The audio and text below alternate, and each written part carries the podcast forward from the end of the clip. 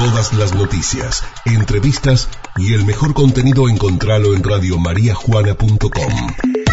Descarga nuestro contenido. Radiomariajuana.com Radio María Juana, FM 101.9. Siempre, donde estés. Bien, espero que ustedes estén ya sentados en el pupitre, parados o como sea una escuela abierta a través de la radio para seguir aprendiendo con ciertos temas interesantes, ¿no? Ya venimos tocando un montón junto al profe César Oitana y vamos a continuar hablando de, anarquismo. Recordemos el martes pasado hablamos de feminismo. Antes eh, César nos contaba un poco sobre el anarquismo en general y vamos a seguir ahondando. César Oitana, ¿cómo estás? Buenas tardes. Hola Ricky, ¿cómo andás vos?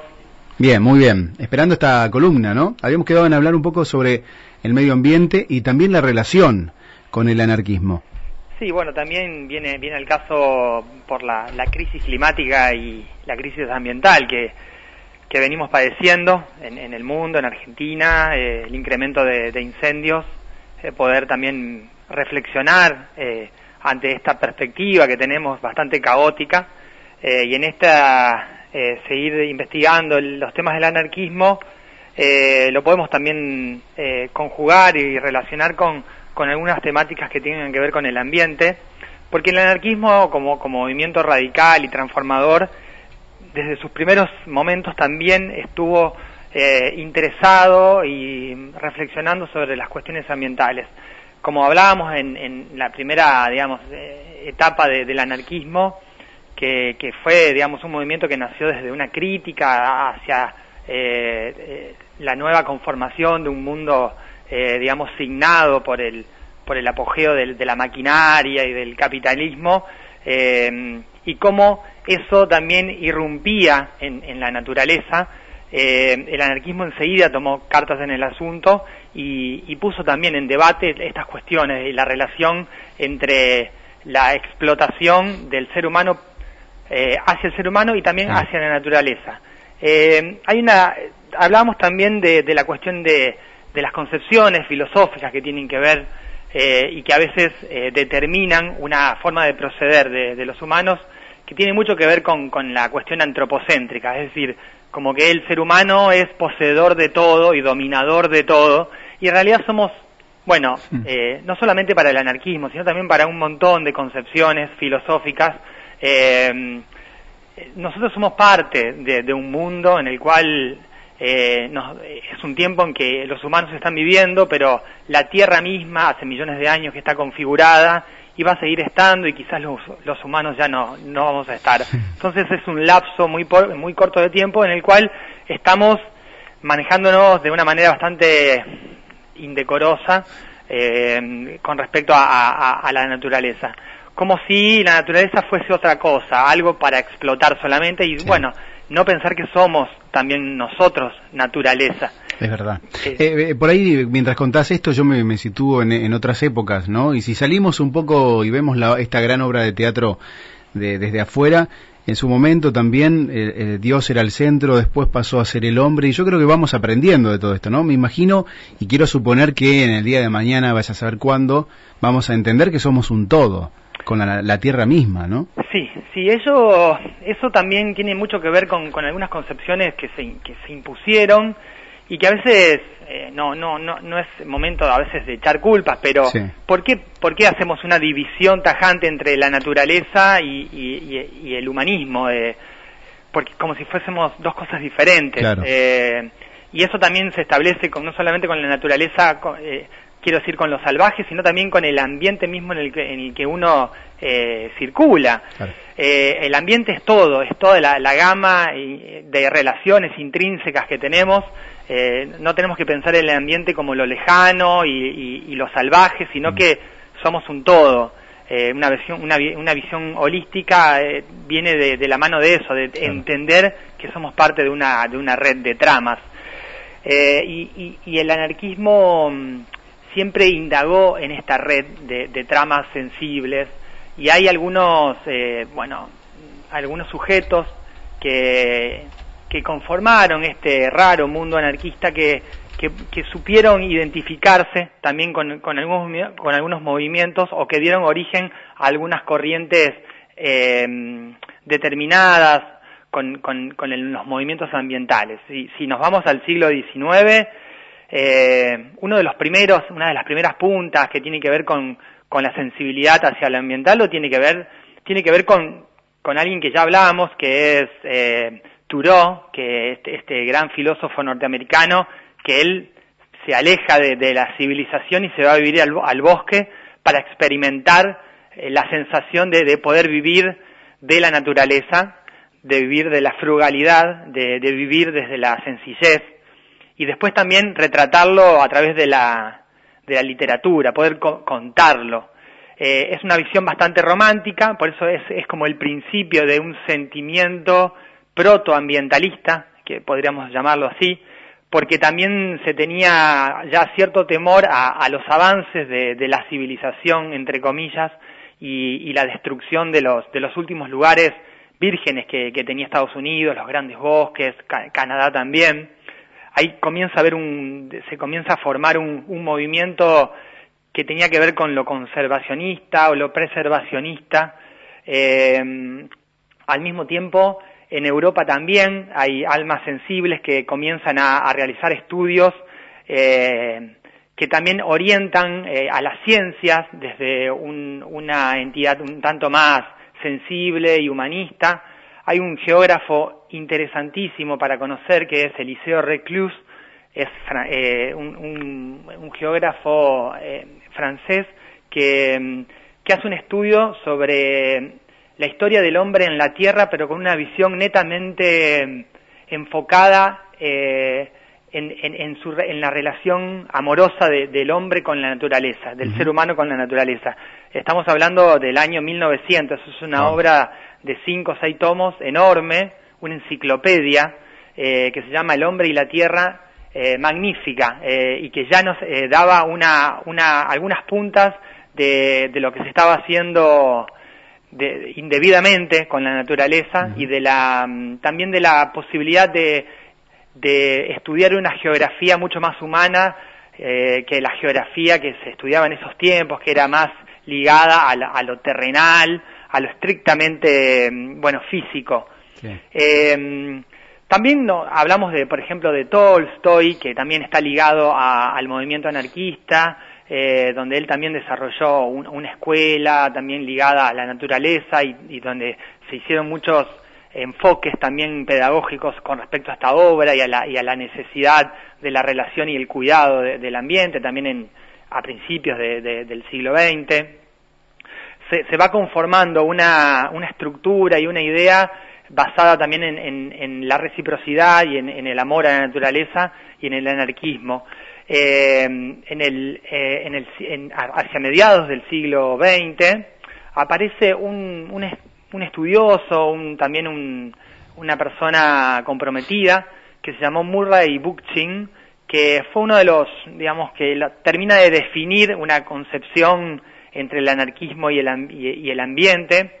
Él desarrolla algunas teorías eh, que, están muy interesantes y que siguen siendo estudiadas y, siguen siendo aplicadas en, algunos lugares de, nuestro planeta.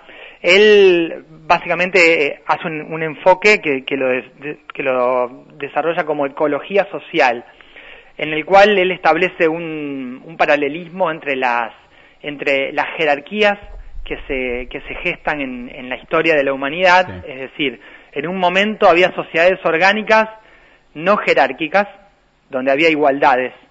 Y en determinados momentos de la historia comienzan las jerarquías y las clases, eh, las clases sociales. Y esta, esta, este posicionamiento filosófico también repercute en, el uso de, de, la naturaleza, esta jerarquía que hablábamos al principio, antropocéntrica, eh, que determina que si hay una explotación del hombre sobre el hombre, también puede haber una explotación del hombre sobre la naturaleza. Entonces, Bookchin hace un estudio histórico de esto y al mismo tiempo eh, condensa y establece una, una nueva, o posibilita pensar una nueva sociedad reestructurada, eh, obviamente desechando o tratando de borrar las jerarquías para volver a sociedades orgánicas igualitarias y también con un trato igualitario sobre la naturaleza. eh, a él, esto, este, este desarrollo más filosófico que él, que él establece, lo, lo, determina para, porque es una propuesta también de, a futuro de, de, a ver, de poder desarrollarnos de, otra forma a la cual nosotros sabemos desarrollarnos, que él lo llama municipalismo libertario. Y el municipalismo libertario, por ejemplo, el otro día que hablábamos de Rojava y de las mujeres eh, allá en, el norte de Siria que se estaban constituyendo eh, en sociedades eh, también igualitarias, con un, con un, digamos, una participación de la mujer mucho más protagonista. también ese, en esas zonas donde comienzan a experimentar el municipalismo libertario, donde hay una idea también de, de la ecología libertaria y una ecología social, donde también se restablecen sociedades no jerárquicas y un, una visión igualitaria hacia la naturaleza, eh, que a lo mejor podríamos denominar como una, en, lugar de, una de un antropocentrismo, pensar en un biocentrismo, es decir, un todo eh, aunado con, con, la vida y con la naturaleza. Claro, César, te pregunto, antes, por ejemplo, en algunas civilizaciones antiguas, eh, ¿ya tenían un poco de esto de, tener a la naturaleza también como parte de un todo y de este centro también? Eh, más allá de, después de más adelante lo que serían el anarquismo y demás ideas sociales. Sí, sí. Bueno, ahí se encuentran dispersos en, en, la historia algunas, algunos ejemplos por ejemplo, en la India, los yihadistas, podemos encontrarnos que, que son los que tienen, tienen también una, una cuestión con, con también con la igualdad animal. Eh, Eso también eh, es algo premonitorio en el anarquismo, porque si hablamos también en, en el anarquismo en el, eh, actual, está muy emparentado con, con, las cuestiones que tienen que ver con, con los movimientos antiespecistas, eh, con los movimientos, bueno, de, protección animal o de bienes, de, salvar a, los animales, de los movimientos veganos, vegetarianos, también está muy imbrincado la cuestión anarquista ahí. Pero en la antigüedad, el yihadismo, eh, hubo una experiencia en la Edad Media que fueron los cátaros, eh, que fue una, también una sociedad igualitaria, cristiana, es como un, cristianismo rebelde en, en, el siglo XIII, principalmente en, en, una zona del sur de Francia, donde establecieron una sociedad igualitaria, eh, con, con, gran participación de las mujeres y con una también con un trato sumamente eh, bondadoso y compasivo con los animales. Eh, es una experiencia maravillosa y muy interesante que después fue sofocada y fue también eh, extinta por la misma iglesia que mm. veía en estas mm. tribus cátaras eh, un peligro inminente hacia una nueva sociedad. Entonces se organizó una cruzada, como así organizaban, organizaron cruzadas contra los infieles, entre comillas, musulmanes o islámicos, organizaron una misma cruzada en, el sur de Francia para exterminar a estos cátaros que estaban proponiendo una, nueva visión de la vida. Eh, bueno, así fue. Bueno, estas cosas suceden y, sucedieron. Eh, es mm. decir, cómo, cómo terminar con sociedades que proponían un, una, un nuevo orden eh, igualitario. Bueno, en estos tiempos de, de crisis climática, creo que tenemos que también repensarnos a nosotros mismos, el, anarquismo hace una constante reflexión de, nuestras propias conductas, por eso es un movimiento tan, tan diverso y, tan rico, porque mm, no, no, no, no, no tiene una Biblia, para, para decirlo de alguna manera, para que nos, que nos diga qué hacer, sino que mm. a veces son los, los mismos acontecimientos los que nos permiten pensar en diferentes estrategias. Obviamente que siempre está ligado a la solidaridad, al apoyo mutuo, a luchar contra un poder eh, jerárquico y, en estas cuestiones que tienen que ver con, con, el ambiente eh, nos permite también repensarnos a nosotros en, cómo nos podemos configurar en una sociedad que tiene que dejar un mundo hacia nuestros hijos y hacia nuestros descendientes eh, igual o, mejor de, lo que estamos. Eh, y, no parece ser así, lamentablemente.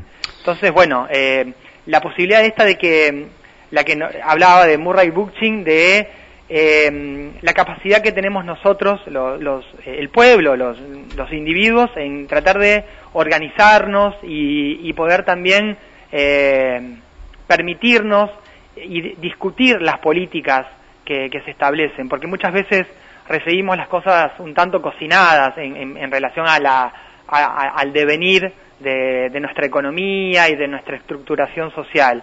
Eh, y eso a veces no, no se piensa, los gobiernos piensan en el hoy y no piensan en el mañana, en los impactos que, que tienen las políticas en relación al ambiente y cuando nos damos, eh, nos damos cuenta es muy tarde y vemos que, bueno, eh, como, como lo estamos viendo en este momento, se incendian mm. gran parte de los humedales, eh, tenemos conflictos en, en, las zonas de montaña con, con el extractivismo y, todas esas políticas no estuvieron eh, llevadas adelante por la determinación de los, del propio pueblo que vive en esos lugares. Entonces por eso es importante la participación de, de los ciudadanos, la participación del pueblo en las decisiones eh, de lo que se va a hacer con la tierra y de lo que se va a hacer con el aire y con el agua.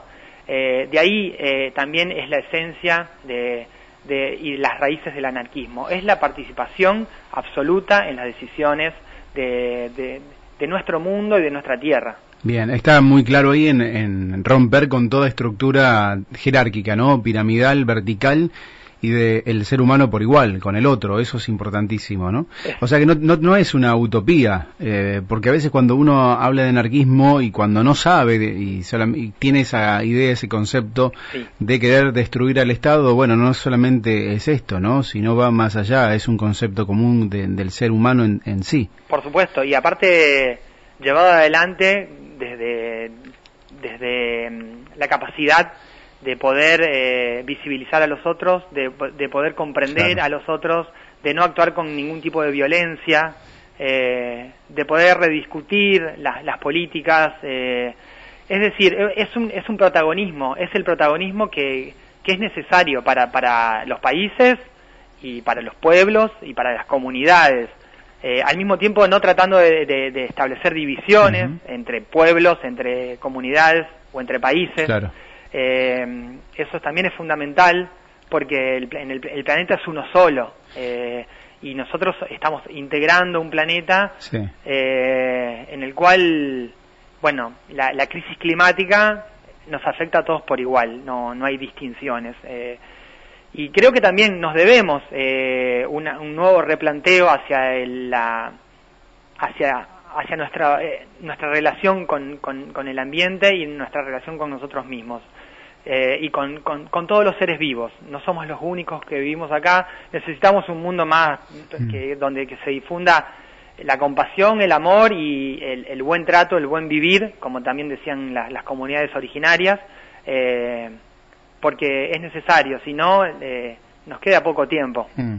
Leía, eh, para cerrar, leía un, informe científico la semana pasada, hasta el año 2035 tenemos más o menos tiempo, eh, y no sé si se puede revertir o no, pero no hablemos de catástrofe, ¿no? Sino que esto nos sirva como un ejemplo para poder cambiar. Por supuesto, siempre, siempre hay, hay luces que, que, que nos determinan que el cambio es posible, que no hay que bajar la cabeza y hay que participar, hay que participar, hay que debatir, eh, nadie, nadie tiene la, la razón absoluta ni, ni, todas las verdades, pero sabemos bien eh, qué es lo que le afecta a, nuestro mundo en el cual vivimos. Entonces, algunas cuestiones ya por lo menos eh, están claras y es, es, importante cuidarnos y, y cuidar el, el lugar en donde vivimos, que es el lugar de todos. Eh, César, si después hay más sobre anarquismo, si hay otra columna sobre anarquismo, te propongo tal vez hablar un poco mm, más allá ligado al medio ambiente, también a la alimentación, ¿no? Porque antes hablabas de los seres vivos por igual, de los animales por igual, contabas este ejemplo de India, a lo mejor podemos también tomar ese tema. Hoy en día, cuando mucha gente está cambiando su alimentación o su forma de ver, ¿no?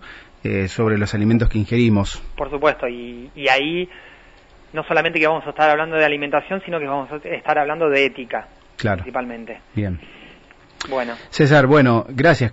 enorme, ¿no? Por este, este espacio, esta columna, este momento de aprender sobre anarquismo. A mí en lo, personal me has cambiado un poco la idea, un concepto que lo tenía muy básico y que con el correr de estas columnas me di cuenta que era muy distinto a lo que se plantea y lo que se impone también, ¿no? Sobre la palabra anarquismo. No, por supuesto.